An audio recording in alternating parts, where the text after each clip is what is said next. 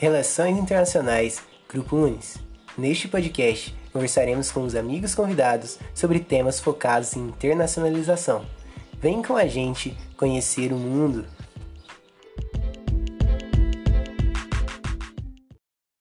Nesse episódio, reunimos os nossos convidados para falarem um pouco sobre as histórias cômicas que eles tiveram durante esse intercâmbio, para que a gente possa conhecer um pouco mais da história de cada um. Então, se ligue nesse episódio e fique por dentro.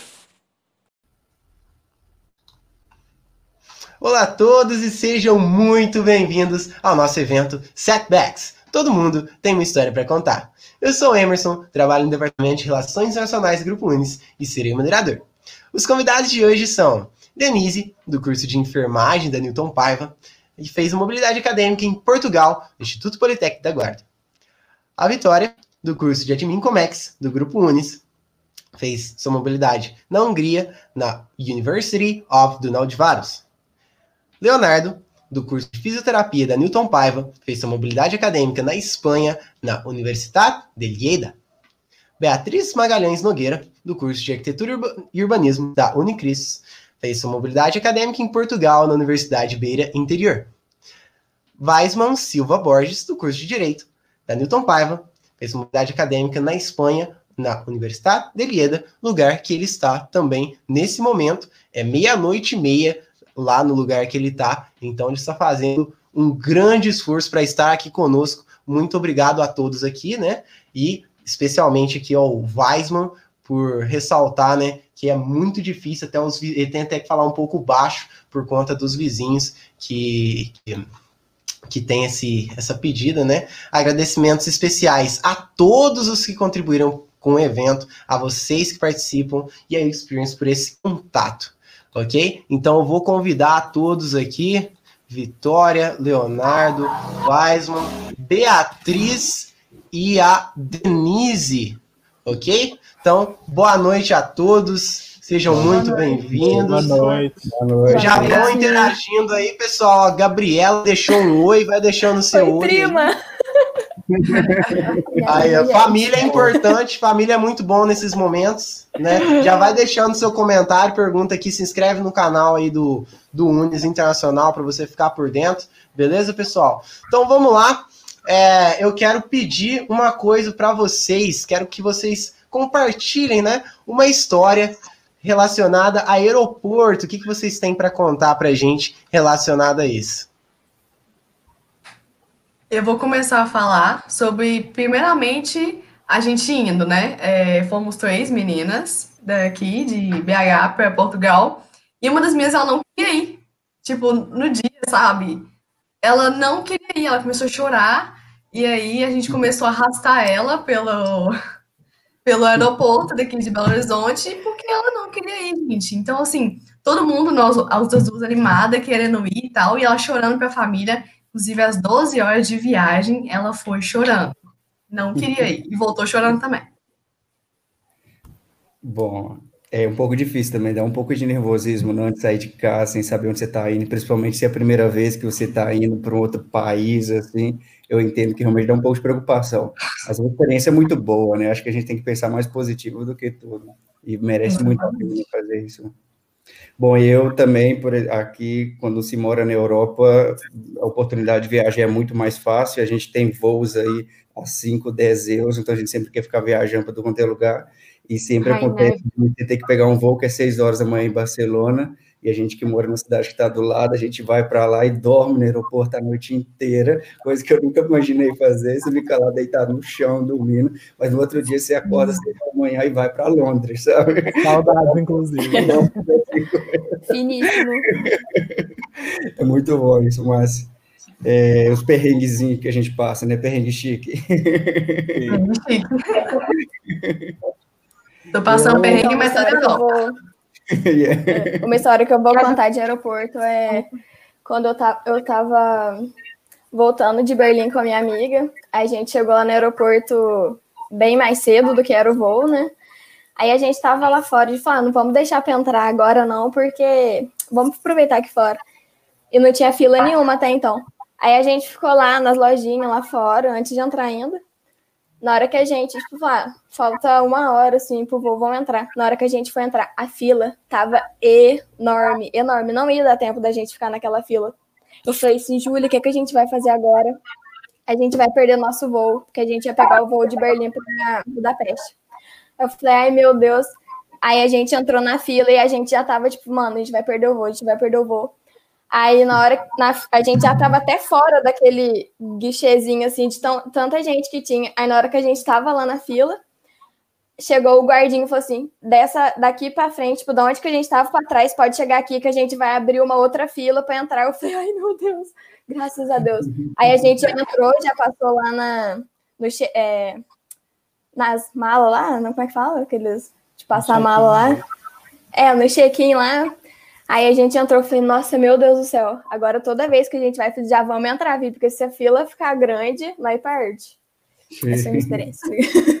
Mas eu deu Eu acho que todo mundo passa por isso, sabe? Porque ninguém quer ter logo de cara, né? Todo mundo quer ficar com isso nas lojinhas, ficar rodando. Nossa. Isso quando você com essa viagem, com essa viagem, a oportunidade de passear pela Europa justamente a, graças à Rainé e às companhias low cost é. que tem por aí, né? Sim. A gente pensa que é o único que fica dormindo no aeroporto. Às vezes a gente vê, até tá ali os italianos, tá ali os portugueses, tudo dormindo no aeroporto. Uh, e, a, e, a, gente fica morrendo de vergonha, porque que a gente não tem esse costume. então, eu, eu, acho que o brasileiro quer querer não ficou meio fresco com as coisas. Pois é. Mas, gente, inclusive, hoje mesmo estava vendo as passagens a 5 euros, são incríveis, como que as passagens são super baratas para poder viajar. Sim, eu fui para Paris. eu lembro que eu paguei uma passagem. É. Eu paguei 10 euros para Barcelona quando eu fui. Pois é. é, assim, é surreal. Super real, surreal. Uhum. Mas é eu ótimo né, poder conhecer outros países sem ter que gastar muito. Uhum. Muitos perrengues. Eu comecei o intercâmbio quase igual a Denise, tendo perrengue também no aeroporto. É, eu, o meu voo estava marcado para sair seis e meia para São Paulo, para depois a gente pegar essa conexão para Barcelona direto. E aí, os meus amigos queriam lá me despedir de mim, né? Apesar de já, tiver, já tinha tido festa, outras coisas. Mas aí eles chegaram faltando exatamente cinco minutos para o meu voo sair. e meu pai já tava tipo, calma, tá tranquilo, é só até São Paulo, tem outros aviões. Eu, não, pai, não tem outros aviões. E minha mãe naquele desespero, né, querendo, tipo assim, você tem que entrar agora, se você não entrar agora, você vai apanhar no meio do aeroporto, aquela gritaria. Uh, e aí foi até legal, porque ninguém chorou, né? Porque tava todo mundo tão desesperado que não teve aquele chororô. Pediu correndo. Tava tão desesperado assim. E eu fui com mais sete pessoas da Newton, né? Da minha universidade para Espanha. Então, eles já tinham todo mundo entrado, já tava todo mundo no avião. E isso foi ótimo. Porque foi engraçado que quando eu saí na. Assim que eu passei no. Naquele negócio que, do.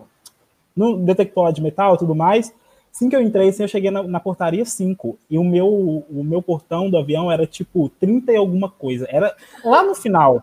E eu desesperado, uhum. o aeroporto de BH é enorme, muito grande. Eu tive que sair correndo. No meio do negócio, eu correndo assim, na hora que passa naquele negócio de comida, eu, minha mochila abriu, caiu minhas cartas, tudo, que todo mundo tinha escrevido para mim. Lá vai eu catar a carta Nossa. correndo para pegar, enfiar dentro da bolsa e sair correndo. Eu sei que na hora que eu cheguei assim no, no portão, tava fechado a porta, não tinha ninguém lá e, a, e o avião estava lá ainda. E eu comecei a bater, tocar todos os interfones que tinha lá. E falei assim, moço, eu vou entrar aqui, tá aberto. Ele não foi embora, ele estava esperando. E, eu, e todo mundo, tipo, lá desesperado comigo, né? Quem tava lá em volta lá, viu o meu desespero. E a mulher, tinha uma senhora que ela ficava assim, não, menino, calma, que não tinha ninguém aí antes mesmo, não. E eu falava assim, moça, claro que tinha, tipo, eu, o avião tá aqui, ó, eu tenho que ir. E ela, não, calma. Aí veio um menino, e aí ele virou para mim e falou assim, você que é o Leonardo? Porque o aeroporto ficava, Leonardo Pereira, última chamada. Leonardo Pereira, eu ficava assim, meu Deus, tá me chamando, o avião vai embora, eu aqui. Que vergonha! Tipo, dois minutos, tipo, você fez isso em três minutos. Em dois minutos, eu consegui chegar no portão. Detalhe, eles tinham mudado o portão de última hora e tinha ido para um à frente, então eu não estava vendo ele por isso. Na Nossa, verdade, isso que é foda, Vou deixar mais nervoso ainda, né? Sim, e aí tá, eles estavam só me esperando. E detalhe, eles iam embarcar. Só não embarcaram porque os meninos da Newton estavam lá dentro falando assim: moço, tem mais um nosso faltando. Não, não vai sair sem ele, porque não dá para ir sem ele. E aí, sabe quando você entra no avião assim? Gente, foi a conta de eu sentar no avião, o avião decolou. Foi tipo, eu entrei tão atrasado, mas foi bom assim que eu já meio que tomei um tá ligado, assim, né, para prestar atenção nos outros. Apesar que não adiantou muito, né, porque quando eu estava indo para. Uh, para. Uh, como é que chama? Para Inglaterra, eu perdi o voo. Nossa, Mas, e aí? Jogando. É, eu fui jogar e aí eu perdi o voo. É a vida. Você foi jogar? Fui jogar no celular, porque faltava três horas, faltava muito Nossa, tempo. Então não é possível. Jogar Nossa, Léo, que mancada. Você chorou depois, né? Pode contar a verdade. E o voo tinha falou pagado, jogo, eu tinha né? pagado muito barato o voo. Tipo assim, eu tinha pagado, sei lá, tipo 12 euros, né, pra Inglaterra. Eu paguei quase 80, re- quase, quase 80 euros, porque era voo de última hora. Nossa. Nossa, velho, que bancada. Caramba. Pode ir, Bia. Gente, desculpa, dar uma saída bem rápida, porque é aquela pessoa que deixa a panela no fogo, né? Então, esses perrengues não é só, não é só em viagem, é em vida, em todo canto tem os perrengues. Tadinha, aposto que perdeu o voo também. Já, já perdi. Meu amor, ele até falou aí, é o Cleibson. A gente, ele foi me visitar justamente em Portugal. Aí a gente se confia, achando que o povo vai dar aquela atrasadinha, né? Que nem aqui no Brasil. A gente perdeu o voo para Toulouse. Fiquei sem conhecer cidade de Toulouse, mas não tem problema, terei outras oportunidades. Mas te- teve muitos desses perrengues. A gente passou por muita cidade pela Europa e maratonamos assim, como se fosse um dia em cada cidade. Então era correria, a gente dormiu muito aeroporto, se encostamos nas praças, ganhamos saco de dormir em Paris. Vocês ganharam? Como que ganharam? Ganhamos. Vou contar a história, vou contar bem rapidinho.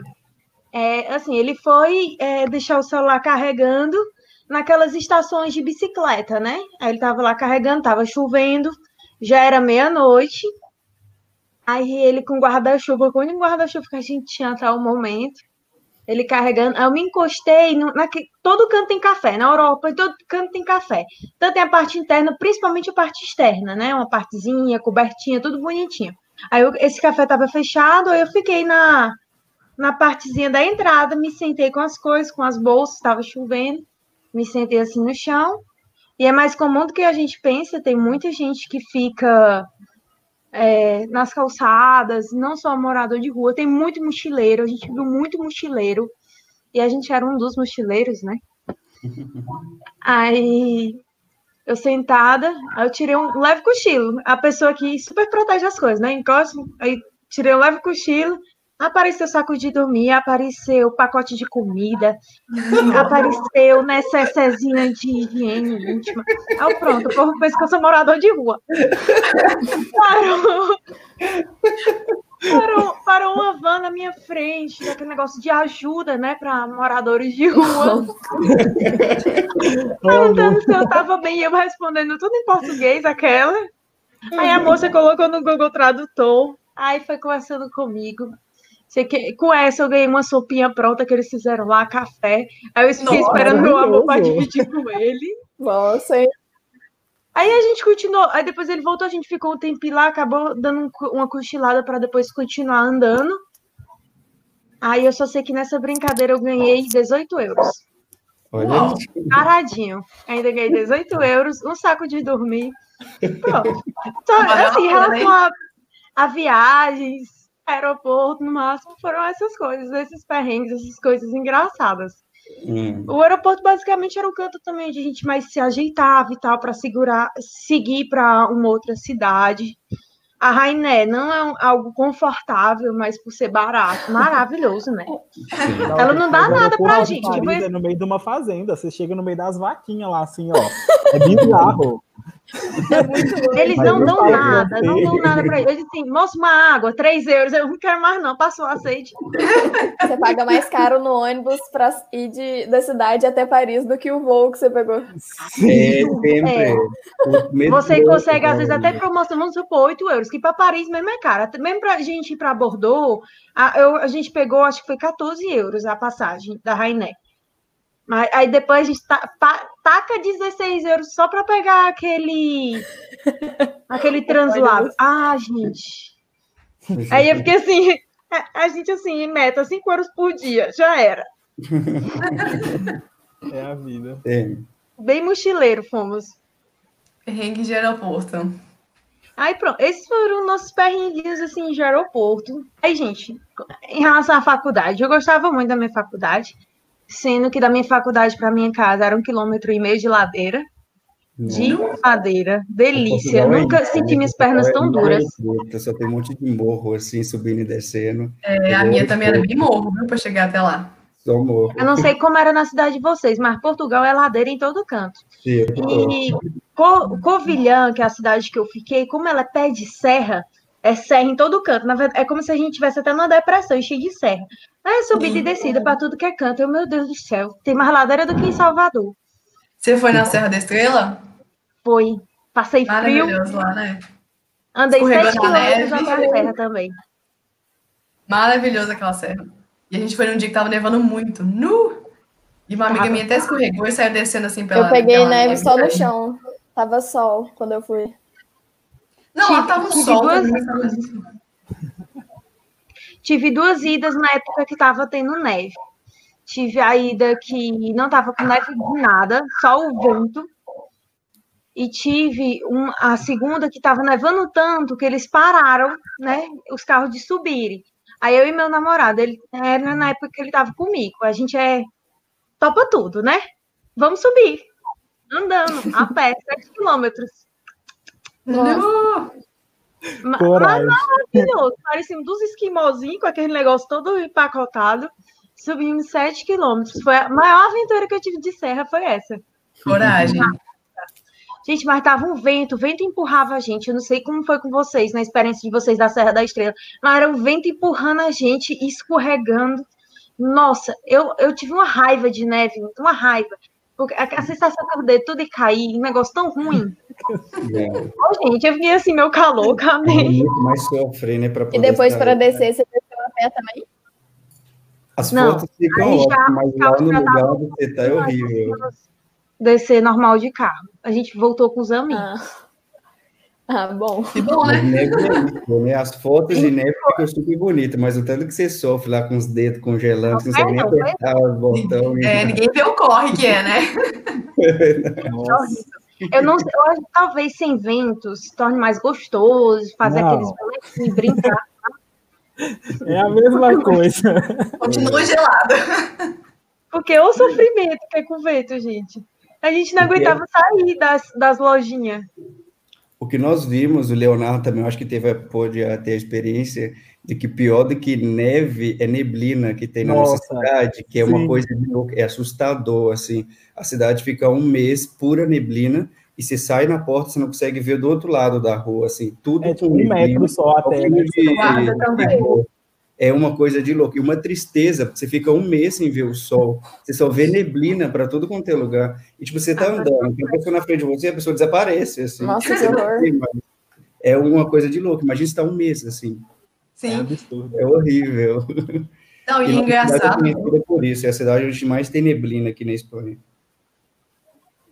Engraçado que, tipo, na cidade de Guarda, foi onde que eu fiquei, a gente chegou lá no verão. E, velho, tava escurecendo, era 8 horas da noite. Aí escurecia muito tarde, depois, quando passou a estação, quando eu lembro que estação que foi. E aí, tipo, é, 4 horas da noite, 4 horas da tarde, já tava tudo escuro. Aí você ficava sem entender nada. Assim, um dia tá, tipo, 8 horas da noite, tá com sol, e do outro dia, é, 4 horas da tarde, já tá tudo preto, velho. Então, assim, os tempos lá escurece e é muito delimitado, sabe, as estações lá. E aqui no Brasil a gente já não tem isso, né? Um dia tá sol, outro dia tá chuva. É, Então, eu achei tá- super engraçado. Sim, Lá vem muito bom. Mental pra caralho. Aqui é assim. Aqui é muito bem definida as estações, né? Ou seja, tem um- é muito frio, depois muito calor. Na minha cidade, por exemplo, não tem muito entretempo, é de um extremo ao outro, assim. Calor de 45 graus, gente, estava 45 graus aqui esses dias, coisa que no Brasil não acontece. É, nossa, quando eu cheguei em Barcelona, tava tão calor que eu passei muito mal também no aeroporto. Meu Deus. É. Mas qual é que era o segundo tema que a gente tinha? É, sala de aula e provas. Ok. Então, vamos lá, sala de aulas e provas. Aqui na Espanha, não sei em Portugal, mas as nossas aulas são todas é, o professor falando, assim, sem pausa, só vai falando, falando, falando, e você tem que ficar, todo mundo usa computador, ninguém usa papel. Então, todo Sim. mundo é uma máquina de escrever. Só fica aí digitando o tempo todo. Não consigo nem escutar o professor de tanto ruído de teclado que você escuta. E, além disso, é em catalão, não é em espanhol. É um outro idioma. Muito diferente. complicado até eu chegar aqui. Porque espanhol, pouco a pouco a gente entende. O catalão é uma mistura de italiano, espanhol, português e francês. assim. E vocês tiveram que aprender aí mesmo? Hã? E vocês Foi aprenderam catalão aí mesmo? Sim, Aham. eu tive que aprender à força, porque minhas aulas eram todas em catalão, e eu não entendia nada que os professores falavam. Os primeiros meses eu ficava totalmente perdido. Até que eu comecei a fazer curso, estudar, para poder conseguir entender o que os professores estão explicando. Então, é, é assim, o catalão, eu, para mim, no começo foi impossível. Hoje já acostumei, já dá para poder a gente entender bem. Mas realmente é uma mistura de vários idiomas, o que é bom que facilita depois. Por exemplo, hoje eu escuto italiano e consigo entender muita coisa, francês Sim. também, porque o, o catalão é uma mistura de tudo, sabe? Parece que uma pessoa era poligrota, não tinha nada que fazer na vida e inventou esse idioma. Pegou um pouquinho que ele sabia de cada e colocou, porque é assim. Você vê uma frase e fala, isso é português, isso é francês, isso é espanhol, isso é italiano. É assim, Eu né? costumo brincar que o catalão você se escreve em português, lê em francês, a pronúncia é italiano e tem um pouquinho de espanhol assim no meio, assim, ó. é assim. É bem louco. A gente. ah, eu fiz um intensivão assim que eu cheguei de 10 dias de catalão. Ah, e aí foi um intensivão, tipo, bem intensivão mesmo. De manhã, tarde e noite tendo aula de catalão para tirar um. Tipo assim, ajudou nas aulas, mas não ajudou tanto. No primeiro dia de aula, eu fui numa matéria que eu queria e era catalão. Aí eu levantei a mão e falei assim: Oi, professor, tudo jóia? Você poderia falar em espanhol? Porque eu sou brasileiro, eu não entendo catalão. Aí ele deu uma vira... ele virou para mim e falou assim: Então, se você está na Catalunha, você que aprende catalão, né? Eu não tenho que ensinar em espanhol. Hum, toma. Aí eu, tipo, entendi, moço, obrigado. E aí, depois desse dia, eu sentei a bunda da cadeira e fui estudar catalão, sabe? Tipo assim, realmente, ah, nas práticas, eu fiz muita prática, né? Eu fui para Barcelona, fui para alguns lugares fazer, porque eu estudo fisioterapia, então é, tinha muita prática. E, e foi bem legal isso. E lá, graças a Deus, eu podia falar em espanhol. Mas nas aulas era sempre catalão. E aí eu ficava perdido. Tinha hora que o professor olhava para minha cara e falava assim: Você entendeu? E eu, tipo, entendi. aí ele, então explica. Aí eu falava: Não. Aí ele, não, você não entendeu. Aí ele tinha que repetir tudo. Ah, mas era sempre exatamente como o Wiseman disse, tipo assim, sempre anotando com o computador, e isso é uma coisa muito legal, porque lá nas universidades, ah, desde sempre, ah, quem não tem computador, quem não tem essas coisas, é, tablet e tudo mais, eles emprestam. Então você consegue pegar na própria biblioteca, tipo, um computador por determinadas horas. E aí, quem não tinha, na época, a gente até levou, mas quem não tinha, podia pegar. E aí facilitava muito para não ter que ficar gastando papel, porque escrever no computador é muito mais rápido, né? Então, tipo, a gente pegava os slides do professor, ele já mandava para a gente antes da aula. Ah, isso é uma coisa também, a gente já chegava lá meio que sabendo o que ia acontecer, porque tinha que ter uma discussão.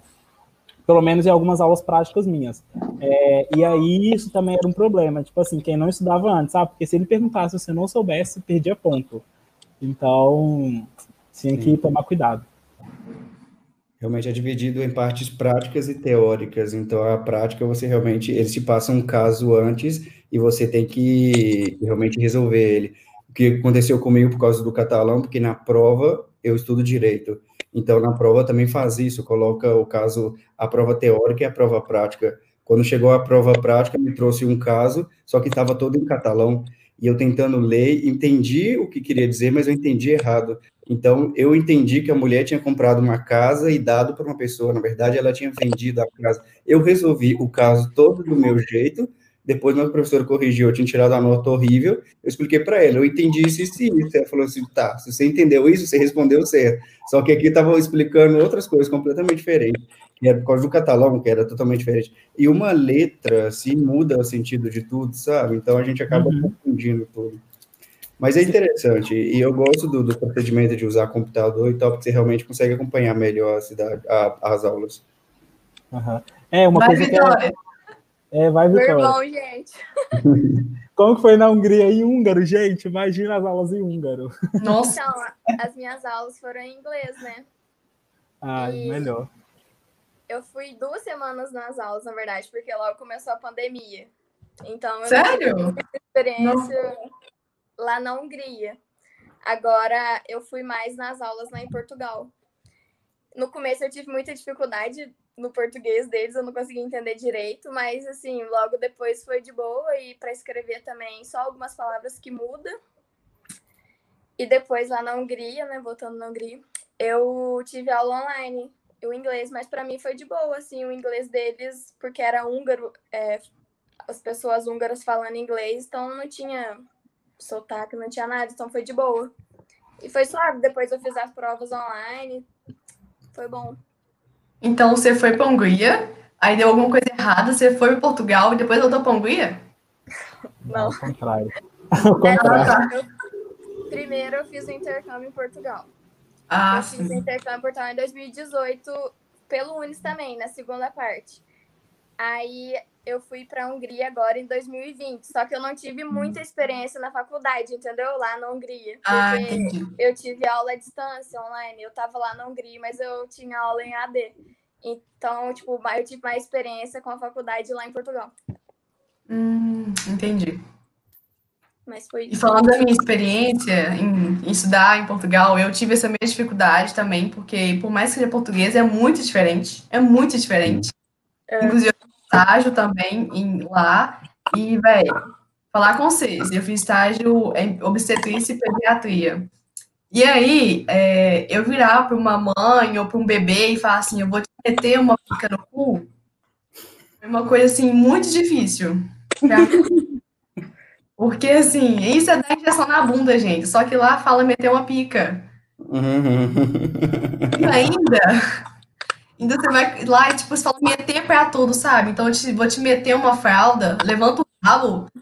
Assim, eu tive muita dificuldade em, em falar isso. Desse jeito. Sim, é tipo assim, é surreal, sabe? E aí, sabe, eu fiquei super desconfortável nos primeiros dias. E se você falasse, tipo, levanta a bunda, por favor, ninguém sabe o que você tá falando e ri da sua cara. Aí se você fala, né, é, levanta o rabo que eu vou te meter uma fralda, é super normal, sabe? Assim, por mais que é um português, é muito desconfortável, é bem difícil. E muitas palavras. Eu sou da arquitetura, né? Então eu precisava de durex para colar as minhas plantas. Durex Nossa. lá é preservativo. Eu Aham. tinha que dizer cola. Entendeu? Tem muita coisa que é nossa, que para eles. Tudo bem que tem gente que ainda fala, né? É bicha, fila, não sei o quê, mas isso é mais antigo. Eles não comentam mais dessa forma, não. Mas durex, eu, chego a ficar assim, não, não vou falar, não. Deixa, desculpa, perdão. Mas Bom, eles nós tivemos uma pergunta aí do Clebson perguntando quanto ao método de avaliação, se muda muito para aplicado no Brasil. É, eu, na experiência que eu tive, eu vejo que muda, tipo, muito mesmo, realmente é completamente diferente, eles são muito mais exigentes. Eu que estudei Direito, é, eu percebi que eles colocavam uma exigência que eu nunca vi na minha vida. Eu, por exemplo, estudei o direito da União Europeia, então eu vou lá estudo tudo, como o país faz para entrar na Europa, como faz para sair, para usar o euro, todo o parlamento, qual é a competência de cada deputado, coisas assim na Europa, e na prova o professor pergunta, da lista de países abaixo da União Europeia, qual falta? É, de todos os... É, quantos, quantos deputados tem em Espanha? Eu fico, gente, mas por que, que você quer saber isso? Eu tenho muita coisa mais importante para ter estudado mas eles colocam realmente para poder fazer que eu estude muito, sabe? Então, realmente, eu vejo que são bem mais exigentes aqui no, aqui no Brasil. E tem que estudar. Realmente, aqui não tem como você levar uma matéria, tipo, pouco a pouco e depois você vê o que, que você faz. Não, você tem que realmente estudar bem, pelo menos na minha faculdade, no curso de Direito. Porque é muito conteúdo, ainda mais isso de ser por computador, é, um lado é bom que você pode digitar mais rápido, você pode anotar mais rápido. E o problema disso é que você tem muita coisa digitada, você tem muita coisa para estudar. Então acaba que acaba, pelo menos em direito eu vejo que é muito denso, assim, muito mais complicado que no Brasil. E vocês, o que vocês acham aí, método de avaliação nos seus países? Assim, né? Lá em Portugal também tinha essa questão. É, nas minhas cadeiras de história, de história da cidade, ou então história mesmo geral, também tinha essa questão. Ele pegava e, e, e perguntava quantos países tem tal método. Tinha essa questão também. Sim. E o que mais? Ah, eles dividiam a turma bem dividido. Parece que tinham medo de colar. Tipo, coisa que nas nossas instituições eu não vejo mais isso, mas eles marcavam as cadeiras para poder fazer. Sobre as salas de aula também. É, eu achei que as coisas eram muito mais antigas. Tipo, na minha faculdade aqui na Unicristos, as nossas cadeiras, nossa sala de plástico, eu acho mais moderna. Nossas pranchetas para colar nossas pranchas e estar tá ali desenhando, são de altíssima qualidade. Lá era simplesmente uma mesona de luz, onde você colocava sua prancha para ver a prancha de baixo e desenhar tudo com o próprio esquadro.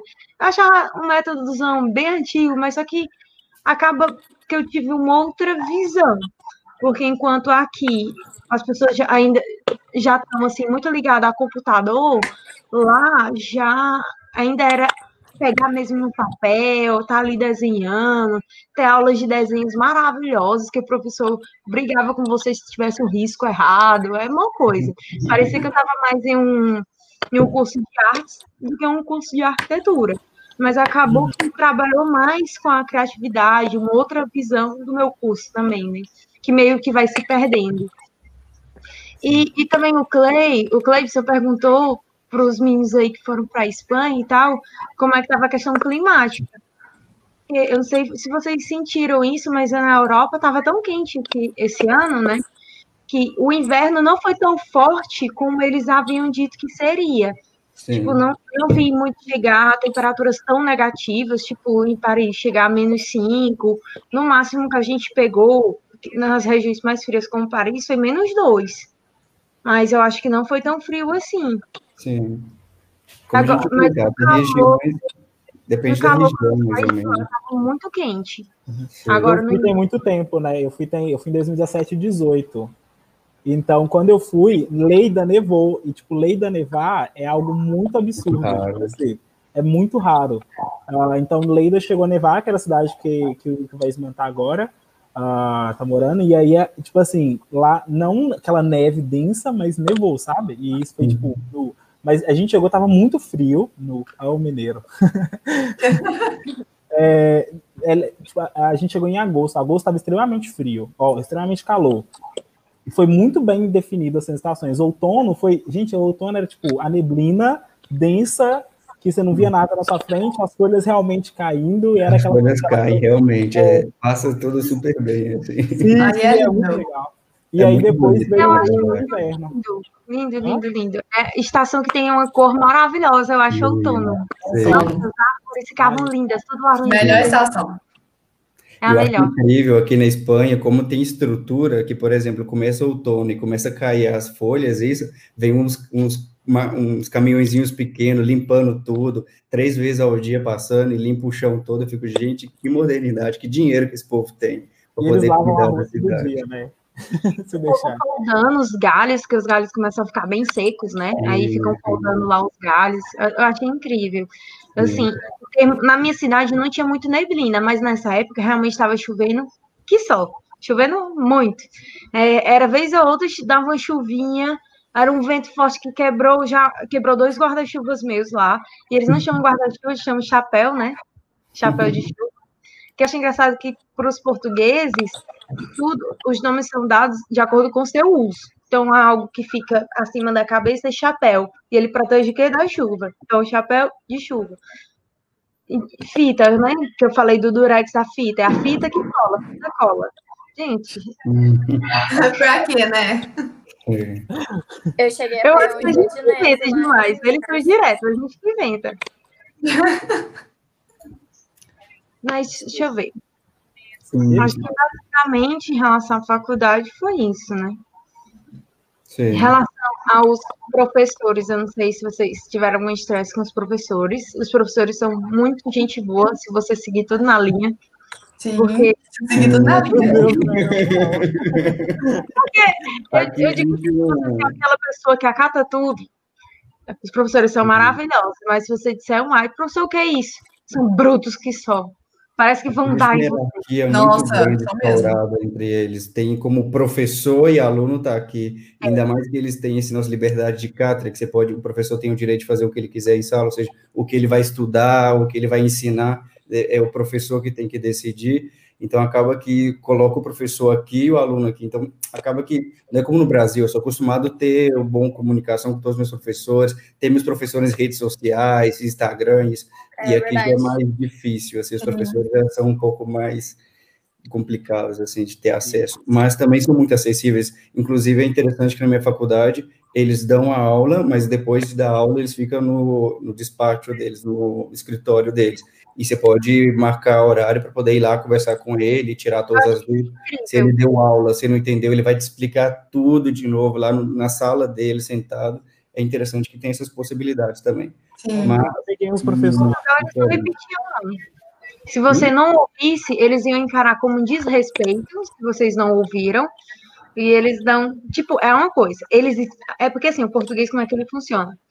Ele explica tudo bem explicadinho, então, se você não prestou atenção, ou, disse, ou então, por exemplo, demora muito a perguntar, é porque você não estava prestando atenção nele. Então, você está desrespeitando ele dando aquela aula. Ele assim, eu não acabei de falar isso. Presta atenção, presta atenção, fique mais atento. Eles são bem brutos, bem brutos. Mas realmente é muito bacana, né? Que cada um tem o seu gabinete, tem sua salinha, e qualquer coisa você pode ir lá. Eu achei isso incrível. Coisa que a gente não tem esse encanto nenhum aqui, né? Uhum. Só quem tem sala é coordenador, diretor. É. Mas uma coisa. lá vocês podiam. Não, você vai falar uma coisa também que tipo, foi muito diferente para mim na Espanha, porque eu tive professores mais velhos, né, de casa e mais velhos de idade, e eu tive dois professores que estavam, parece que era o primeiro ano deles na universidade. A diferença de ensino era enorme. Tipo assim, esses professores mais novos, pelo que, pelo que deu para entender, eles tinham acabado de, inclusive, sair da universidade de lá. É, eles tinham feito, enfim, a, a, o mestrado lá e tudo lá. Então, é, era muito mais acessível. Eles. É, e aí a gente começava, eles conversavam com a gente, é, tudo bem. Eles conversavam com a gente, entendia, brincava, sabe? Tipo assim, esses eram meus professores que queriam falar em espanhol comigo, eles sabiam que era intercambista, então eles não falavam em catalão. E quando eles voltavam automaticamente, eles viravam e falavam assim: não, peraí, você entendeu? Senão eu volto no espanhol. Agora, os mais velhos, não. Os mais velhos eram rígidos, as provas uhum. eram aquilo, e as provas lá eram todas práticas, então eu entrava na sala e respondia o professor. Não tinha nada de escrito, não. Aí, não. isso era uma coisa que era legal, era que eu podia responder em espanhol, pelo menos na fisioterapia, né? Eu não precisava de responder em catalão. Mas eles também não eram obrigados a me fazer a pergunta em espanhol. Então, eles faziam em catalão e respondiam em espanhol, e isso era bem tranquilo. É, e às vezes era tipo prática mesmo, olha, uh, tem que é, colocar a bandagem de tal, tal, tal é, coisa. E aí você tinha que colocar, é, se virar e colocar lá na hora, e era você sozinho. Então, isso, isso foi bem diferente, assim, para mim, assim, dos professores. Mas os professores novos eram bem legais, assim, comigo, assim. Agora os mais velhos que eram mais Sim. bravos. Ainda em respeito de prova, as meninas aí, Vitória e Denise, que também passaram, assim, por Portugal, quando eles dizem assim, ah, vamos ter é, a frequência, frequência tal dia. O que é que vocês entendiam? Então, assim, vocês vão ter. A frequência vai ser que dia? Porque assim, ah, tem um dia certo para fazer a chamada, é? Eu também achei isso. eu achei, eu achei que nem fazia chamada aqui. Aqui não, não faz chamada, não. Pois é, mas não, porque frequência era a prova. Era, ah, era a prova final do curso. Exatamente. A gente só tinha duas provas. Eu não sei como vocês, mas na minha faculdade, dia de prova tinha 150 alunos e dia de aula tinha 20, 30. Exatamente. Era, precisava de duas salas para fazer uma prova e eu, gente, por quê? Ninguém Não, ia tirar nota boa, porque todo mundo compartilhava, não sei vocês, mas tipo, todo mundo compartilhava as respostas. Sim, todo mundo compartilhava. É, no meu era horário marcado. Mas eu tinha maior medo de pegar, porque eu tinha tanto medo dos professores, porque esse negócio da hierarquia, que eu ficava assim, ó, eu vou errar tudo mesmo, tem nada não, eu erro, mas pegar a resposta. Eu tinha medo. E assim, é, lá, o que, quando era uma disciplina prática, não tinha prova, não tinha frequência. Só é quando era teórico, quando era história, essas coisas. Mas quando era algo de desenho, algo de plástica, ou então projeto mesmo, que é tudo manual, não tinha prova. Hum, tinha mais algum mais de diferente de provas na, a minha era horário marcado, porque como era individual, né? E, tipo assim, eram, por exemplo, eu tinha uma matéria que eram cinco questões. Então, usava cinco salas, cada sala era uma questão. E aí marcava, tipo, eu ia às 10 horas, o outro aluno chegava às 10 e meia. E aí marcava, porque você fazia a prova no horário marcado. Que aí, tipo, ninguém conhecia ninguém, ninguém via ninguém, e, e aí foi o mais diferentão, assim. Lá em. Portugal podia dividir as provas, aí o aluno podia escolher se dividia em duas etapas ou se fazia Sim. só a final. Aí se a pessoa escolher só a final, ela nem ia na aula, só ia para fazer a final. Se Nunca passar, me falaram. passou. E lá também, É, lá igual, também da assim. escolha, é, se você chutar e errar, você perde ponto. Por isso que às É, vezes você tava dúvida, isso. você ficava com medo de chutar e errar. Tem isso. É, Tipo tem isso. essa perder ponto, né? Porque aqui você chuta e corre risco de acertar. Agora lá você corre risco de Eu acertar tenho provas que a cada duas erradas te desconta uma certa. Ah, Então, isso é muito Lá é, ruim. Muita pergunta e a cada duas erradas tira uma 0,3 certa. Sim. Melhor, no, eu tive uma professora que ela dava assim, ó, se você não responder, você não perde. Tinha essa É, possibilidade. a gente deixava em Uhum. branco, porque se É, É, se você chuta- tiver, se ficar em branco, você nem perde ponto. Fica por isso mesmo. Só mas se responda que você duas, você tira uma que responder. Aqui é diferente, né? Se você chutar, se não, não errar, não, não perde ponto Pois também. é. Agora lá, você fica com medo de chutar e além de perder ponto. Exatamente. Aqui, e vocês tinham aula, tipo, o dia inteiro, todos os horários? Porque eu tinha uma aula 8 horas da manhã e depois 5 horas da tarde.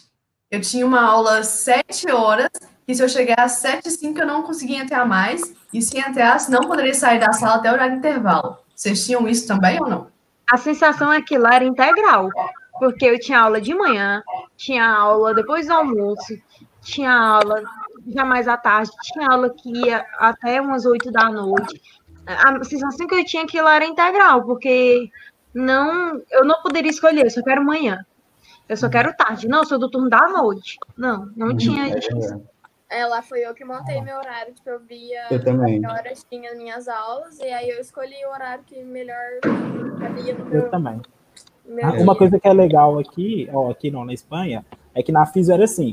ah, as aulas práticas eram de 7 da manhã às 2 da tarde, né? Porque o almoço na Espanha é 2 horas da tarde, na Europa no geral. Então ia de mais ou menos de 7 e meia até as 2.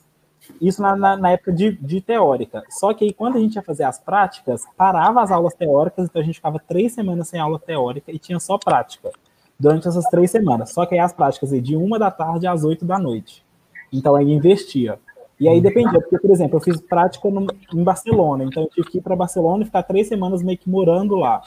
Isso era legal, porque a gente tinha essa possibilidade de poder viajar para fazer práticas em outros lugares ah, e a gente não perdia a aula. E aí, ah, até no começo eu tive um problema porque eu peguei, tipo, prática do último ano, mas estava pegando matéria do primeiro. E aí, meio que, tipo, ia dar choque, né? Porque eu ia estar tendo aula e prática junto.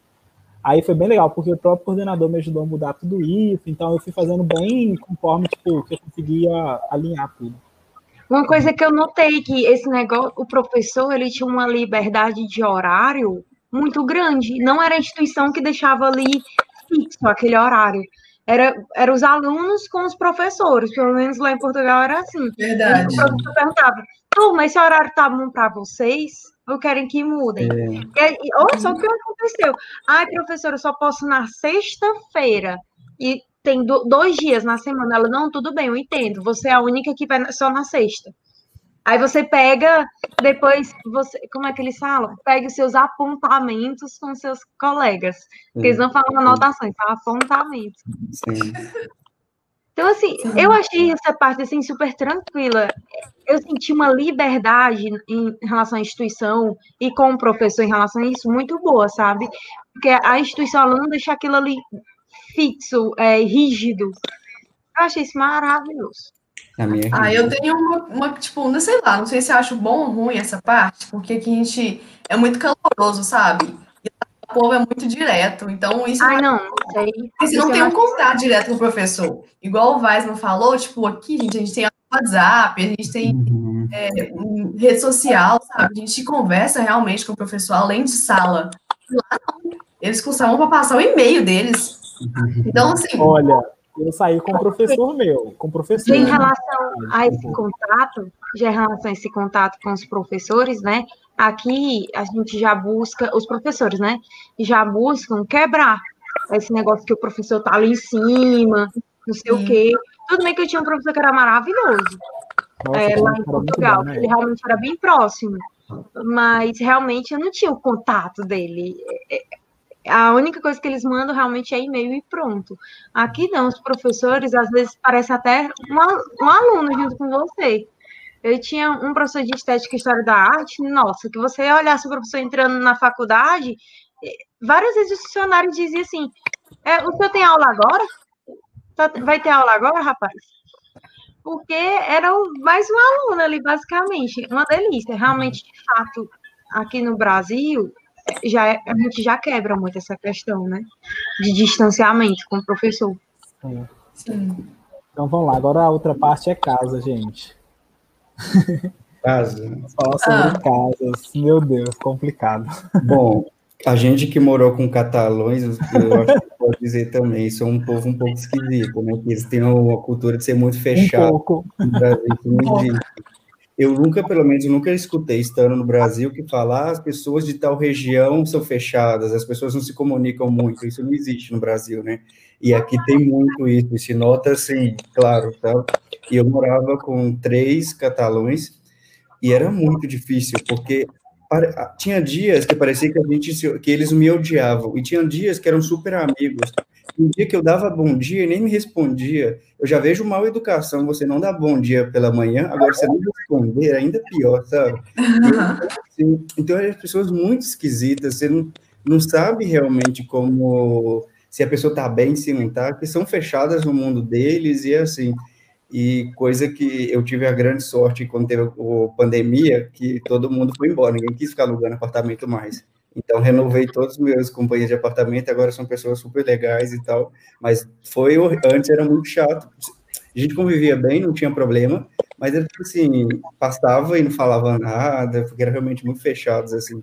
Porém, quando eu cheguei, eu dividi apartamento com duas italianas e uma mexicana, que foi ótimo, que foi assim, a gente se divertiu muito, a gente trocava muita experiência. Sempre que a gente fazia um jantar e a gente ia é, jantar junto, a gente comentava as coisas dos nossos países, eu perguntava muito, porque eu também sou muito curioso, então, tipo assim, conheci muito sobre a cultura da Itália e do México, que eu fiquei chocado das coisas que acontecem lá, com a minha amiga me contando, que a gente acha que o Brasil é muito perigoso, mas lá também o bicho pega bastante. Então, o melhor de fazer esse intercâmbio realmente é isso, né? É ter esses, esses câmbios. E quando você vive com uma pessoa de outros países, te dá essa riqueza, de essa facilidade de poder realmente é, absorver um pouco a experiência das outras pessoas. Aqui a gente não sei em Portugal, mas é muito comum fazer tipo festa Erasmo, jantar de Erasmo. Tipo, você senta numa mesa e em cada poltrona tem alguém de um país e cada um falando idioma, que o idioma vai trocando o tempo todo e a gente vem com o assunto e vai debatendo o assunto e, e vê que realmente existe muita diversidade nesse mundo.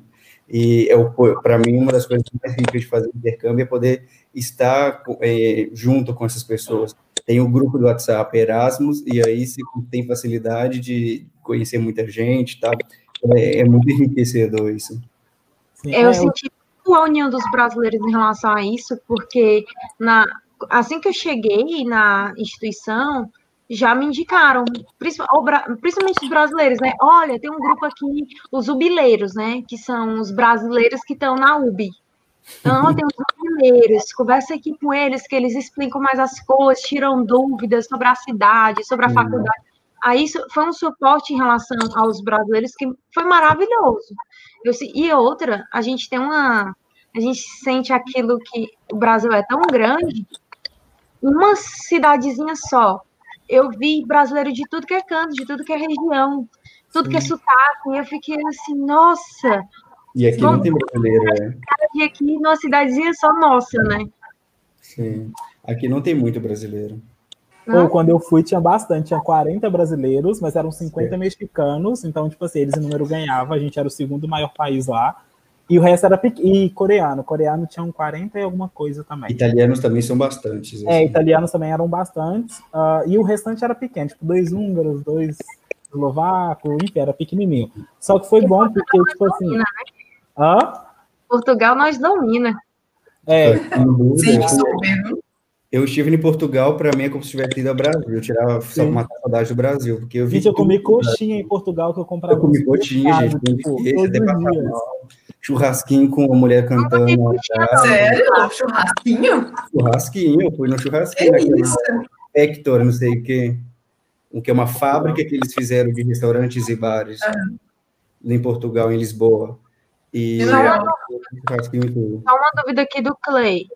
Ele perguntou como foi o processo de candidatura na faculdade de vocês. É, foi por um processo seletivo, né? E depende muito. Eu vim pela Bolsa do Santander. Então, é, eu participei do, do típico, gravar um vídeo, explicar por que você quer fazer a bolsa, passo um processo seletivo de entrevistas dentro da faculdade e depois eles me concedem a Bolsa do Santander. E aí já tem um Você entrou convênio faculdade Da da- instituição. Como? Sim, próprio site de Você foi no próprio. No site da faculdade, da, da Newton Paiva mesmo. E lá eles Sim. falaram que temos Bolsa do Santander, e você pode, mas também tem o Newton Sem Fronteiras, que é um outro programa que eu acho que o Leonardo foi por Newton Sem Fronteiras, não? Foi, foi eu e a Denise, a Denise também Sim. foi por ele, que é um programa interno, né? Aí é Uhum. um processo seletivo mais ou menos parecido com o Santander, só que a gente tem uma tem que preencher algumas coisas antes, enviar currículo e aí tem entrevista também. Sim. E aí é A basicamente diferença é que parece que a sua bolsa é mensal, né? A minha foi uma só e pronto. Ah, mudou, né? Depende do edital. O último É. agora já não foi mais mensal. É, o meu foi mensal e, tipo, Eu também. eu não, eu, eu não tive como, por exemplo, acho que os meninos ganharam o, o dinheiro para conseguirem comprar tudo. Então, a sua bolsa dá o direito de você ir lá escolher sua passagem, seu seguro saúde. Eu não, o meu era tudo assim, ó, tá aqui seu seguro saúde, tá aqui sua passagem e tá aqui tanto valor por mês. Você se Sim. vira e paga as coisas. Então, foi Pra basicamente mim também foi assim. Só que tipo, o último edital que tiveram, os meninos que foram no ano passado e voltaram esse ano, é, foi exatamente pro Golfo Santander. Eles foram dar um valor X e aí eles, tipo, compravam passagem no dia que quisesse, fazia o seguro e tal. Eu notei que a maioria dos mineiros, um processo seletivo e passa o processo seletivo e no caso da aí eles isentam a faculdade e no caso da Hungria eu também não paguei o alojamento. Aí eu paguei a passagem, o seguro e para ficar lá para passear, mas aí isentando o alojamento e a faculdade já ajuda bastante. ajuda, assim. Muito. né? Ajuda, Com certeza, alojamento é A caro. do- alojamento é muito notei caro. que a maioria dos mineiros entraram pelo Santander, né? Pelo menos os que, até os que eu convivi lá em Covilhã. Já no meu caso, eu entrei, eu entrei pelo, pela minha própria instituição, que ela tinha uma parceria com a UB. Aí foi através dela, foi através de mobilidade acadêmica, um intercâmbio dentro da instituição. Não recebi bolsa e nem nada, porque o Santander dá essa ajuda de, uma ajuda de custo bacana, pelo que eu vi. Mas eu não, não foi, foi tudo do meu bolso mesmo. Mas em questão a plano de saúde, eu fui com PB4, então eu não tive gasto. E Sim. na Espanha, vocês não, não tiveram alguma, algum assim? Tipo, Tive que contratar, assim, seguro, é obrigatório. Sim, mas aí, tipo, a gente já tinha um da própria Universidade de Leida, e não sei se o Weisman pegou ele, que foi bem barato, na verdade, não foi, a gente contratou, mas quem pagou foi a minha, a minha instituição, a bolsa minha completava tudo. Então eu não paguei nada, tipo, passagem, alimentação, seguro saúde, nem, nem hospedagem, nem nada. Eu só paguei, tipo, se eu quisesse viajar lá, lá dentro da Europa, essas coisas, mas era um valor, tipo, irrelevante, né, entre aspas. É, e aí, então, tipo assim, é, e aí foi tudo indicado por eles. Eu acho que era um, um seguro que é parceiro da Universidade de Leida. Ele foi muito barato, é, assim, pelo tanto de tempo, né, e tudo assim. Então, e ele é- cobria tudo. Eu passei mal e Foi. perto do Natal, e, tipo assim, foi médico na minha casa, depois é, levaram remédio, tipo, eu comprei remédio, eles ressarciram o valor do remédio, então foi um seguro bem completo. Porque assim, o PB4 é acesso à saúde pública. É uma parceria de Portugal com o Brasil. E, e também tem um outro que também dá para a Itália. Também é um acesso à saúde pública da Itália. Aí você só paga uma taxa, uma taxa de uso. Tipo, ah, vou, vou usar agora é entre 4 e 20 euros, alguma coisa assim, taxa de uso. Mas graças a Deus nem precisar eu precisei. Só que eu estava precisando foi agora em junho, foi agora, acho que foi junho ou foi julho, só para pegar umas coisas minhas que ficaram lá por causa da pandemia. Aí eu ia usar o PB4 só para me ver o teste de Covid, mas acabou que nem precisou também para vir para cá, porque brasileiro não é exigente. O Brasil não exige você estar com teste para poder voltar. É algo maravilhoso, né? Então, assim, eu não gastar. imaginando aí todo mundo Incrível. não tem um controle no aeroporto, aí fica só a tiazinha lá medindo a temperatura, eu, mulher, isso não vai ajudar em nada, não. Deus. Não tem muita coisa, não. Eu fiquei falando sobre casa de novo. é, foram como eu e mais duas meninas, a gente resolveu, a gente dividiu e foi maravilhoso, porque a gente se conheceu no intercâmbio, né? Mas a gente conseguiu conciliar tudo. E assim, a gente criou um vínculo muito grande, porém, a gente morava um condomínio familiar. E aí a gente, né, brasileiro gosta de festinha, de fazer barulho, ouvir música alta, e lá não podia, mas a gente fazia assim mesmo. Então chamaram a polícia pra gente umas três vezes. Gostei. assim, A multa aqui Eu tinha um medo, ah, eu tinha um medo de multa Nossa, eu tinha multa medo, daqui a é gente tinha pesadinha. da multa, mas nunca deu nada, sabe? Eles iam lá, batiam na porta, a gente abaixava o volume, e aí era a mesma coisa. Eu Mas- morava num prédio que só é idoso, né? aconteceu isso. Era um rapaz, era um brasileiro que morava junto com a mãe dele. Ele tinha o costume de fazer festinha, né? Eu até cheguei aí em uma com uma namorada. Até parece que uma estava o intercâmbio todinho, mas não, é porque bem no finalzinho foi onde aconteceu a maioria das coisas. E ele estava junto, que foi viagem, um monte de coisa. Aí é, a gente foi para casa desse colega, aí tava lá tendo a festinha, né? Aí ele falou que parou de fazer justamente porque ficaram batendo tantas vezes policiais lá que ameaçaram da multa. Aí ele pegou e parou. Nossa, Mas na eu- Espanha não ameaçava, não, já chegava com a multa. Chegava com papelzinho. Eu, tinha, eu morria de medo, porque o meu prédio era só idoso. Então, é, eu falo também. muito alto normalmente. E eu sou grande, então eu piso muito forte. E eu tinha muito medo disso, de tipo, polícia chegar. Um dia a gente estava na casa de uns. E aí, detalhe, lá nunca chegou. Colocava música, funk, é, todas essas músicas altas assim que são barulhentas e não dava nada. Um dia, brasileiro, a gente levou pandeiro para Espanha. Por quê? A gente queria tocar um pagodinho, né? Mostrar os gringos. Vamos mostrar os italianos que falam mais alto que os brasileiros, né? E aí a gente tá lá na- numa casa lá, tipo, cantando e tocando pagode numa segunda-feira, gente. 11 e meia da noite, tocando pagode. Não sei porquê, mas a gente queria. Quando de repente a gente assusta a polícia lá dentro de casa já, tipo assim, que barulho é esse? Que algazarra é essa? E a gente. É festa. tipo, sabe aquele momento que tudo para um balão voa assim? E aí todo mundo, tipo, era pagode, né? E era realmente, gente, o menino tava com pandeiro real, assim. E aí foi muito engraçado. A gente ganhou uma multa, acho que de 900 euros, que deu. Eles É pagaram valor- multa, então.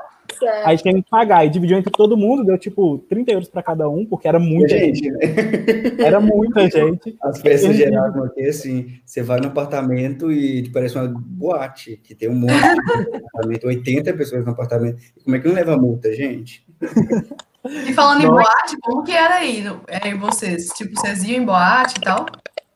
Enorme. Sim. Tinha sete piscinas é bem dentro da diferente boate. do Brasil e tal, porque as que a gente foi, gente, ah, não, o Brasil dá 10 a 0 de boate? Não. Claro, A mais Espanha- aqui é reggaeton, gente. Aqui a gente não tem um funkzinho. É. As boates da, da Espanha são enormes. Tem, tipo assim, tem uma boate lá que tem, se- tem sete piscinas dentro dela. Sei lá, tem tipo um monte de piscina assim dentro dela. Tipo, só Verdade. piscina. Inclusive, é uma das maiores do mundo, tá aqui na nossa cidade. É, tipo, é muito É, grande as é boates mesmo. lá. Eles não sabem brincar de boate. É, eles realmente levam a sério. Sobre esse negócio de festa, eu não ia muito. Eu sempre fui meio que a careta. Porque ficava até a madrugada fazendo trabalho, maquete, pranchas. Porque na Uber, não sei se na instituição de vocês, Aquela a gente com delícia. cartãozinho, a gente tinha acesso às salas 24 horas.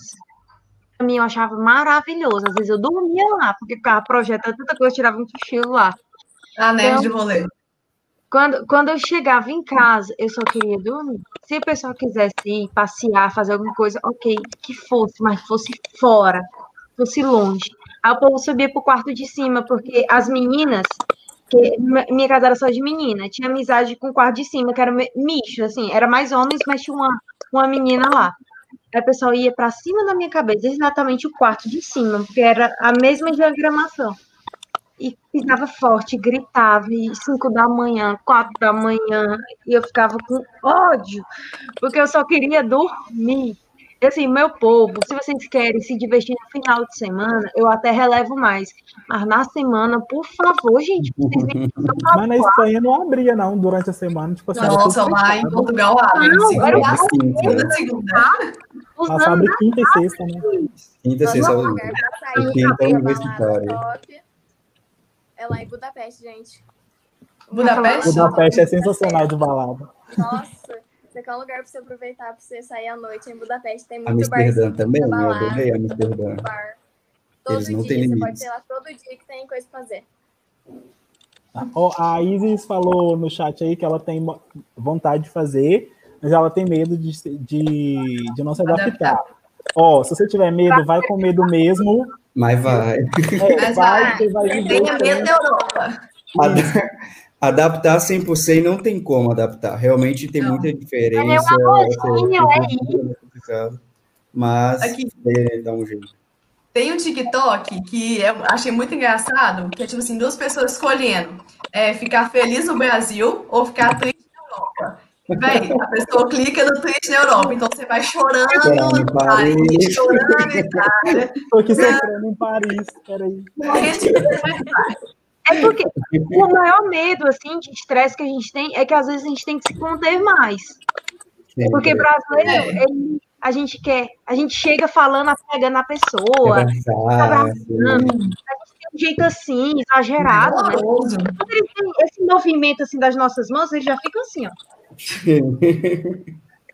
Verdade. Mas eu, É isso. é, mas eu acho que, tipo assim, é legal também ser super aberta, sabe? A viver a experiência, tipo, a conhecer as pessoas, verdade. novas culturas, porque isso que é o mais legal do intercâmbio. Chegando lá, você vai ver que são pessoas completamente diferentes de você, que estão estudando de uma forma, às vezes, completamente ao mesmo curso, mas não é o mesmo curso, entendeu? Tipo assim, eles têm uma outra visão. Não é diferente. Então é legal vocês aprenderem, é, é legal até viver isso e bem aberto, porque você começa a entender, tipo, como que o outro dorme, como que o outro. Gente, lá uma coisa pra mim era super bizarra, eles não lavarem o banheiro, porque ela não tem escorredor, Não então você não joga É água, verdade. passa pano. E pra Não mim era absurdo. Eu É, fiquei assim, eu sofrendo com os baldes, né? Porque eu esfregava, aí jogava no balde, pegava outro e pra poder. Porque não tem, não tem ralo. Eu fiquei assim, eu Exatamente. É, mas vai pra ver a experiência, sabe? Tipo assim, eu tinha pavor de tomar banho de ducha dentro da banheira, e lá eu tive que tomar, porque minha casa era isso. Senão eu não tomava banho. É isso, né? Eu acho que eu acho que quando a Isis coloca que ela tem vontade, mas tem medo, eu acho que tem muito disso, porque a gente tem medo daquilo que a gente não conhece, né? Sim. Assim, é estar aberto a se adaptar ao local. Porque não é adaptar a você, é você que tem que estar disposto a conhecer e se adaptar. E viver aquilo que tem que viver, gente. É passar, chorar. adaptar, menos viver a experiência de ter algo diferente, porque acontece muito. Tem coisas aqui que eu não me adapto da maneira que eles vivem, que eu não consigo fazer igual, mas eu respeito, eu entendo que eles fazem assim. Como, por exemplo, Portugal, eu tive em Portugal agora, semana passada, e para mim foi muito diferente a, a maneira com que eles conversam, porque são muito reto, muito direto, assim, é, parece que eles estão te insultando a todo momento, está sendo mal educado com você, mas é a Eles maneira respondem que eles falam. É o jeito deles, é o E eu jeito. ficava chocado com isso, sabe? Eu fui comprar uma máscara, eu cheguei na, na loja e perguntei à mulher qual que eu tinha esquecido a máscara e precisava de qualquer uma. Aí eu falei, eu perguntei ela se ela tinha máscara, ela falou sim, eu falei, assim, ah, eu tenho azul e branca. Aí Ela falou, qual que você quer? Eu falei assim, ah, pra mim tanto faz. Ela, pra mim também tanto faz, você que vai comprar, você tem que escolher. Aí eu, nossa, ok. Nossa, Brasil, mas me dá aí azul. assim, ou é sim ou é não, você decida. Ou é sim ou é não. Pois é, são muito diretos, assim, parece que são. mal educados, mas na verdade é a maneira com que eles conversam. Mas assim, mesmo com muita coisa assim diferente, e às vezes até coisa que a gente estranha, né? E, e até pela forma, assim, por exemplo, eu falei de higiene, né? Que a gente tem, a gente tem muita mania de limpar tudo, ter ralo em todo canto, porque a gente gosta de lavar. Tomar banho. Uma costume. A gente toma, no mínimo, no mínimo, dois banhos. É um banho para acordar, um banho para dormir, né? Aí Não, é se você toma um banho no Brasil por dia, você já tá no lucro com a Europa. Mas deixa eu contar. Eu tava lá naquelas salas 24 horas, né? Era você sente o cheiro do povo passando por você, né? Aí eu falo assim, gente, é inverno, meu povo, mas toma banho. Eu, eu falo fresquinho assim, na lata, né? Aí assim, Gente, dentro de casa é quente. banho mesmo. Aí eu, não, meu filho, pelo menos dois, né? Um para acordar e um para dormir. Ele, pra que pra gastar água? Era, Aí as meu filho, tá italianas que moravam comigo sempre falavam que eu gastava muita água para tomar muito banho. elas falavam que eu ficava desperdiçando água para tomar banho, e elas não tomavam banho todos os dias, passava lenço umedecido embaixo do braço. Eu falava, gente, primeira vez que eu escuto isso na minha vida, que a pessoa não toma banho todo dia. Ah, não, eu fiz isso quando eu dormi de aeroporto, porque eu fui Ah, para bom. a Grécia e eu só no aeroporto. Eu não peguei hotel, mas aí, A minha senhora ela disse isso. Banho, cabelo, não sei o quê, a gente só faz uma vez por semana, porque gasta água. Aí eu aqui, mas era legal que na minha casa? Elas achavam que estavam no Brasil, porque lá era tipo 30 graus de calefação, de aquecedor. Eles colocavam tipo 30 graus, 40 graus. E eu gostava de tomar banho, tipo, muito. Então eu gastava água e eles gastavam gás fazendo a calefação. Então tava tudo certo, por isso que ninguém brigava comigo. E aqui, falando em contas, vocês pagavam caro nas contas? Sei lá, teve um mês. Não, E a gente pagou 300 euros. que não dá nada e tem que pagar caro, porque quem ficou gastou horrores. E eu quase Nossa. Hum, Não, e detalhe, eu em dezembro eu viajei, todo mundo da minha casa também viajou, só que os bonitos, ao invés de desligar a calefação, deixou ligado. Lá no máximo, porque eu fui o primeiro a sair da casa. E eu era a pessoa que controlava isso. Em novembro, a gente teve greve lá na Catalunha, então acabou que eles não ficaram em casa. E aí, eu, gente, eu não gosto de calefação, eu gosto de frio, pra mim não tem problema. Tipo Sim. assim, deixo tudo desligado e, tipo, vou viver no frio, coloco coberta, blusa, sei lá, qualquer coisa, tá bom. E eles não, eles queriam deixar sempre quente para usar a bermuda e short dentro de casa, né? E o pessoal era de lá mesmo, da Espanha. E aí, quando, tipo assim, a conta de novembro para dezembro veio muito barato. A gente pagou, tipo, 10 euros de cada um de, de, de gás. Meu sonho. Chegou janeiro, a conta veio 300 euros. A gente ficou tipo, Nossa. moço, como assim? Eles, aí eles, ah, é, porque tipo, tava calor, a gente, tipo, não, isso só gás, mais água, mais luz e outras coisas, tipo assim, que eles tinham gastado horrores e eu não tava lá para contro pra controlar, sabe? Porque quando eu tava lá, eu controlava. Mas quando eu não tava, nossa, aí isso eu fiquei bem perrengue, assim, coisas assim, tipo, eu falei assim, nossa, não é possível, sabe? É que vocês vão gastar tanta coisa assim de. Uma coisa que eu vejo que é interessante que aqui tem muito essa cultura do low cost, tem a opção de low cost para tudo. Você vai comprar o telefone, tem a opção low cost, você tem para tudo. Amo. E eu descobri que tem isso até para energia em casa, então eu contratei Sério? tudo low cost, de agora eu 10 da noite para até. Acho que é de 10 luz, telefone, gás, tudo. manhã. Opa, essa parte eu não sabia que tinha. Eu Mas- descobri mas- faz pouco tempo e contratei isso. E aqui é uma coisa que não existe no Brasil. Você tem várias empresas que te vendem energia. Você pode ficar mudando toda hora a empresa que você. Então tem Mas- vários valores que você pode pagar. Em Portugal, essa questão aí, só que encarece no período da manhã, sabe? Porque, assim, como o pessoal vai fora a maior parte do dia, seja estudando, trabalhando e tal, aí tem esse plano, onde na parte da manhã ele é mais caro, e na parte do fim da noite, até o iníciozinho do dia, é mais barato. Só que isso é algo que tem que ser conversado com o senhorio. Aí, tipo, vamos supor, das seis da manhã até as 10 da noite é um preço mais alto, e das 10 da noite até as 6 da manhã é um preço mais baixo. Porque é quando realmente está todo mundo em casa e a gente usa mais energia, mais aquecedor de alguma coisa, assim, seja mais gás, né? Seja de forno, de fogão, ou seja para aquecer a casa. Uma Mas- coisa que eu achei diferente é que, tipo, é, tem um senhorio, né? Que ele ligou pra gente o apartamento, mas ele que pagava o condomínio. E ele ia lá todo mês pra saber, tipo, das contas, o que que tava acontecendo, se tava É, pagando. meu também. Então, assim, eu achei isso bem diferente, né? Porque aqui, o apartamento que eu moro, tem que pagar tudo. A minha senhoria morava basicamente em cima. Era um apartamento pequeno, né? Aí tinha, tinha dois andares que estavam sendo alugado. Aí tinha um andar dela como se fosse sótão. Aí tinha o apartamento dela e um apartamento de uma moça que ela alugava. Ela alugava só para a moça e o nosso apartamento, que era para cinco pessoas. Eram cinco quartos, eram T5. Porque lá em Portugal é dividido. Tem um, dois, T3, T4. a- do T0 até o T8, enfim. Eu não sei como é aí na Espanha. E como é o canto onde tu tá, Vitória? Esqueci o canto onde tu estava. Eu No- você tava falando. tava na, tava na Hungria, do Nail. Isso, na Mas eu Hungria. não pagava conta nenhuma. É, eu, Ah, é já.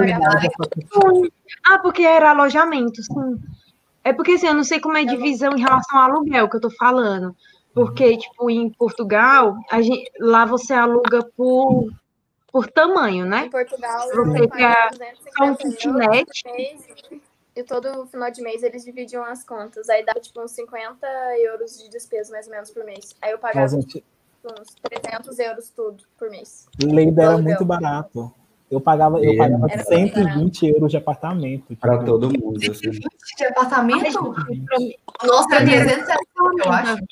Era Leida é tudo 140 barato. no apartamento, mais as contas. Nossa, Não, lá muito dava barato. 300 por pessoa por mês. Nossa, meu apartamento era de frente pro castelo ainda. Tipo assim, da minha janela da- do jantar, eu tinha a visão toda do Nossa, era muito castelo. barato. Eu era Era pra Serra da Estrela. Saudade da Serra da Estrela, linda, maravilhosa. O que eu mais gosto da minha cidade realmente é isso, aqui é tudo muito mais barato, o aluguel daqui, a gente está uma hora de Comida é Barcelona, barato. tem tudo perto, então realmente é muito mais barato. Eu, tipo, Sem pago contar o beco 200 diagonal, né? Do Harry. Potter. Hã? Quanto Sem que contar a Major, que é o beco diagonal do Harry Potter. É beco diagonal do Harry Potter completamente. Que aqui não tem shopping, não tem centro comercial, só tem uma rua inteira de loja. É tipo uma das ruas de centro comercial mais grandes da Europa, maiores da Europa, desculpa, em espanhol. Quanto que vocês Então- pagam de aluguel aí? Eu pago 200 euros com tudo incluído. Aí eu Não, pagava muito barato. 120. Aí eu pagava um pouquinho menos. Mas esse teu 200 euros em época de calor fica caro, né? Porque Não, assim, eu tô fazendo uma média, porque realmente, tipo assim, é, vai mandando as contas todos os meses e a gente vai pagando de acordo com o que a gente vai consumir. Então, a Porque média nós- que eu pago é 200 euros.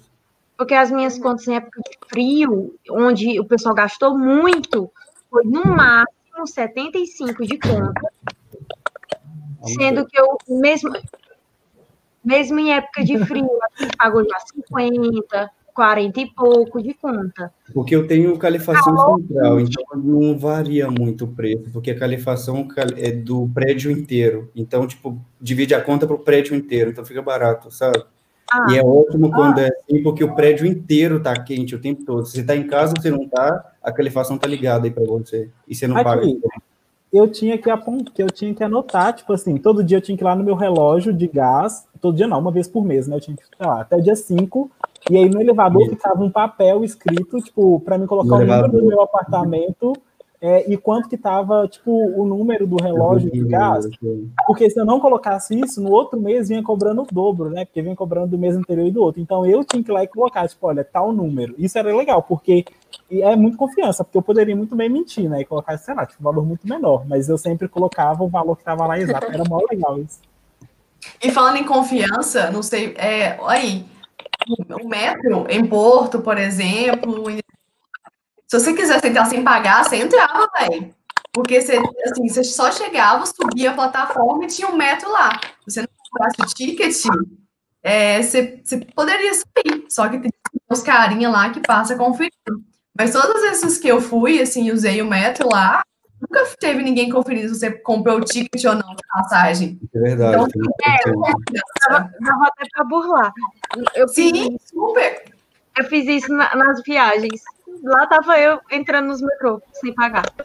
Ô, gente, dava não, em Paris o cara me Brasileiro, parou. né?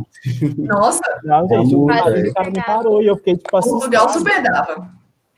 Não. Mas eu não fiz em metrô, eu fiz naqueles que era da rua, que saía passando assim na rua, em Berlim. Lá eu, em Berlim, só pulando dentro, no bichinho. Mas Berlim realmente não tem muito controle. Era o tram. Ele é totalmente livre, não tem catraca nem nada. Esse aí dá Só a última coisa. tá tendo fiscal ou não. Agora o metrô não tem Só como. ver, Metrô você tá lá Só dentro, ver mais uma entrar, não pergunta. correr. só ver aqui mais uma pergunta. Primeiro, um comentário, né? A Letícia falando sobre o lenço umedecido, que Ah, mas eles não estão preocupados com o impacto ambiental, não. É só. É É só, só pra não tomar banho, gente. é só um falso banho. banho. Tô Só um falso brincando. banho. Só pra dar uma limpada. É só um. Umazinha. Aqui, mas uma última coisa. O que eu- uma das coisas que eu mais achei legal é comida ser barato, sabe? Comida e bebida. Mercadona. Baratíssimo. Mercadona. Mercadona é Gente, Mercadona tem o poder Muito de barato. copiar tudo das marcas principais. O refrigerante cola é idêntico à Coca-Cola. O chocolate é idêntico a garoto. Eles Nutella. conseguem tudo. copiar absolutamente tudo. É bizarro. Bem é muito barato. O Belzo é barato, Milka. Nossa, Sim. muito bom. esse celular. Só que eu não gostava das carnes de Portugal. As carnes é tudo dura. Tudo dura. Vai, Gabi. Caiu. Eu também. É isso. Certo, pessoal, muito obrigado por compartilharem todas as histórias de vocês. Realmente foi, foi incrível saber muito sobre a, a educação lá. Vocês falaram bastante sobre os professores, sobre alojamento.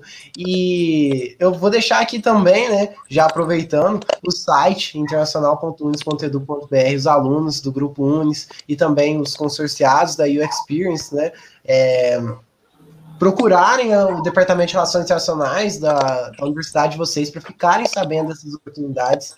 É, como vocês mesmos mencionaram, né, são oportunidades incríveis, são oportunidades imperdíveis para os alunos e que realmente podem trazer uma, uma mudança muito grande na vida trazer um impacto muito grande. E eu quero pedir para vocês deixarem uma mensagem, né, uma coisa rápida, assim, de motivação para os alunos, é, tipo assim, o que alguém, vocês queriam que alguém tivesse dito para vocês, uma coisa que vocês, é, como ex-intercambistas, é, intercambistas não, né, a gente oferece a mobilidade acadêmica, né, mas é, uma coisa, uma mensagem que vocês gostariam de, de deixar para as pessoas. Bom, posso começar eu. Ah, eu falo assim. É... Pode falar. Na primeira Pode aí aqui, você olha. sai. Do- Eu o quê? Vai, vai, mano. Vamos lá. Pois então, o que eu que eu mais vejo de interessante a gente reflexionar é que a gente vive no Brasil e o Brasil é um país muito grande, muito rico de cultura, de diversidade, e a gente acaba sendo muito fechado na nossa própria cultura, muito fechado no que a gente realmente é, tem no nosso, por exemplo, é, é, o Nordeste é bem diferente do Sudeste, então a gente tem muita riqueza. Então a gente acaba que a gente fica muito fechado na nossa cultura que temos e não temos muita abertura para outras coisas. E quando você vem para a Europa, é uma hora de carro da sua cidade a outra muda o idioma, muda completamente a cultura, a forma de se viver, a forma de ver a vida. Então realmente é interessante que aqui você tem mais é, conhecimento, tem mais realmente facilidade para ver uma mesma maneira de outras, é, a mesma coisa de outras maneiras, desculpa aí.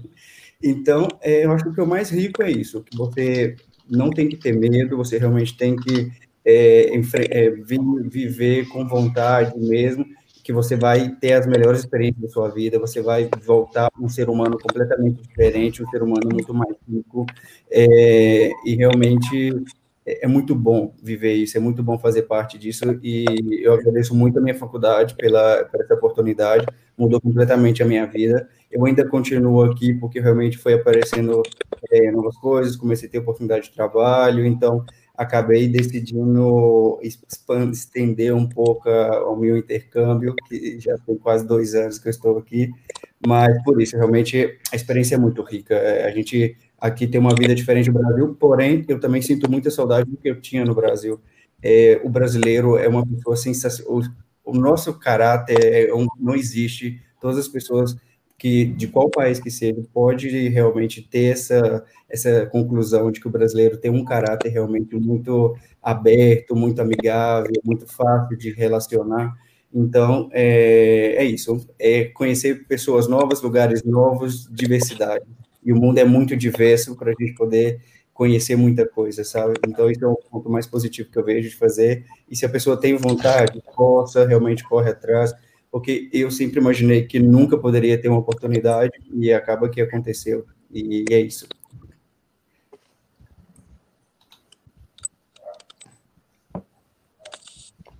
Próximo. Obrigado por compartilhar. É, próximo, voluntário, Eu posso? É, o manda bala. que eu quero passar para todo mundo aí, né, que tem esse interesse de fazer um intercâmbio, é não ter medo, é não ter vergonha de perguntar, de saber se virar. Assim, a gente nunca já vai sabendo como resolver as coisas sozinho, principalmente às vezes, ah, eu moro na casa de papai e mamãe, é, minha faculdade, mas parece uma escola, pelo menos tô falando minha própria experiência. Moro na casa de pai e mãe, a faculdade mais parece uma escola, e eu vou mudar uma mudança radical de realidade, onde eu vou para um canto onde eu estou morando sozinha, dividir na casa com outras brasileiras, com outras cabeças, é, ter que me virar numa instituição mais rígida, ela é mais séria, não que a minha instituição não seja séria, mas é porque vai, estou falando do próprio português, né, dos professores, das pessoas, e quando eu não sabia de alguma coisa, o professor não sabia disso, por que, que você não entrou no site? Por que, que você não perguntou ao coordenador? É o saber perguntar. Ah, eu não estou sabendo disso. Pergunte. Não tenha medo, não tenha vergonha de perguntar, porque eles respondem. Eles, eles respondem com gosto, sabe? Só, só se chateiam quando a gente não presta atenção nas respostas. Mas eles são atenciosos. E, quer queira, quer não, é o trabalho deles, né? de quando o aluno, principalmente de mobilidade, está precisando de algo e está com dúvida, é o trabalho deles também de ajudar e tirar aquela dúvida. Tenham contato com o setor internacional da nova instituição, tenha contato com outros, ou seja, brasileiros, ou, ou algum grupo de estudantes que são intercambistas para ajudar a tirar alguma dúvida. Não tem medo, não, tem, não precisa ter essa vergonha. As pessoas são solícitas. E esse negócio também de estar sempre com a cabeça aberta a aprender o novo, a viver o novo. Porque acaba sendo tudo novo. E que nem o Weisman acabou de falar para todos nós, né? Que temos que ser abertos ao aprendizado, às novas vivências. E o que a gente passa no intercâmbio, gente, a experiência não só profissional, mas principalmente pessoal, é enriquecedora. Só digo isso. Então, deixa eu falar.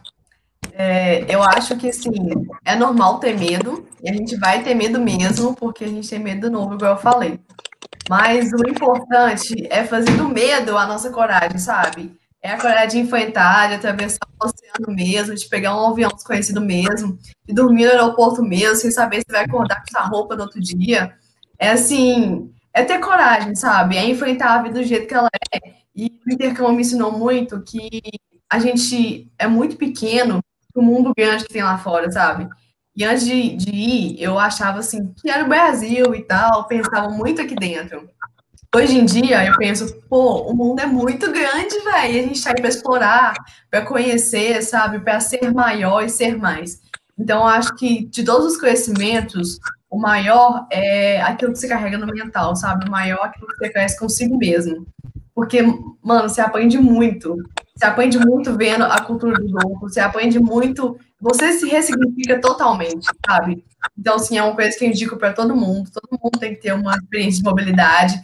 Acho que todo mundo deveria ter a experiência e passar os perrengues, passar os apertos, e no final ter a sensação de saudade, a sensação, assim, essa nostalgia gostosa que a gente está tendo aqui agora, de passar por tudo de novo. Porque eu passei por tudo de novo, é claro que alguma coisa a gente, assim, não sofreria tanto, mas passaria por tudo de novo, rindo e com muita saudade, sabe? Então, assim, recomendo muito e agradeço muito a minha faculdade, a Nilton por ter proporcionado esse intercâmbio, foi assim, mudou minha vida real.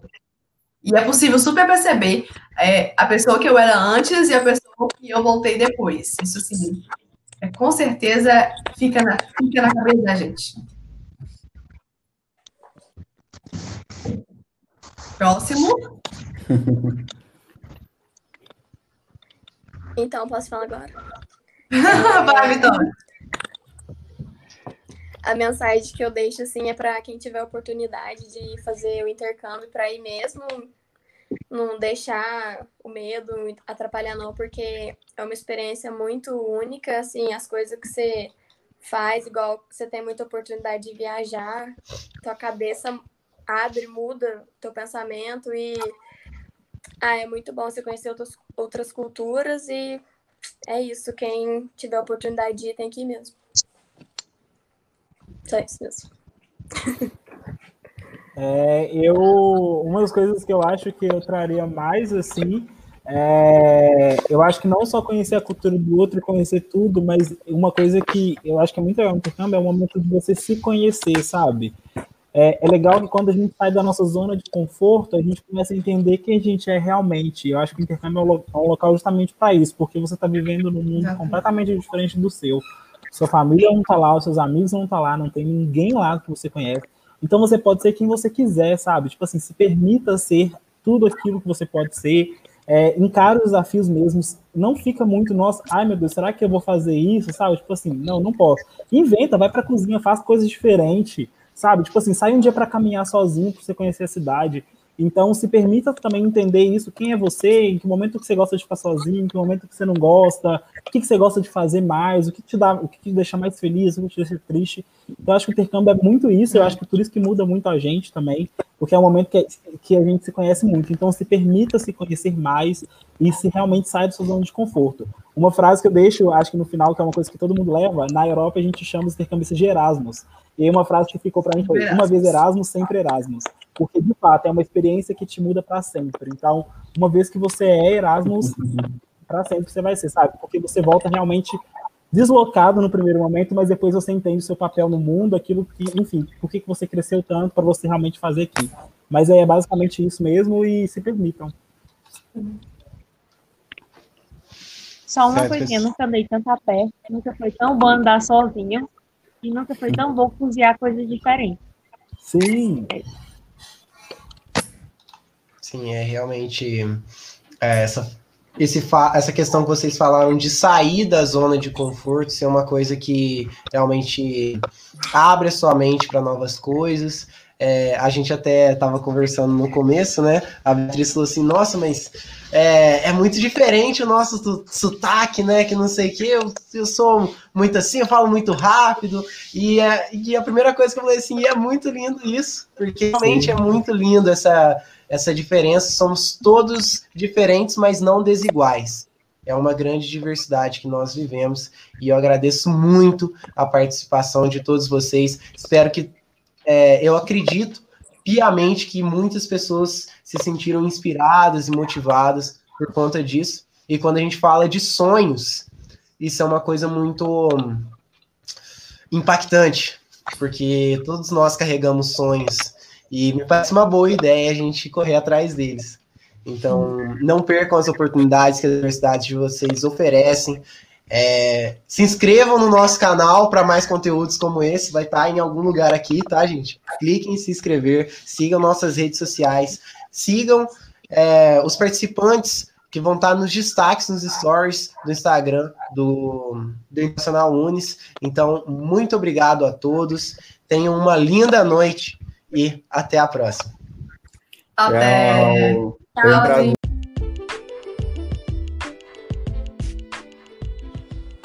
Muito obrigado por estarem conosco nesse podcast. Se você quer participar ou saber mais, acesse www.internacional.unis.edu.br.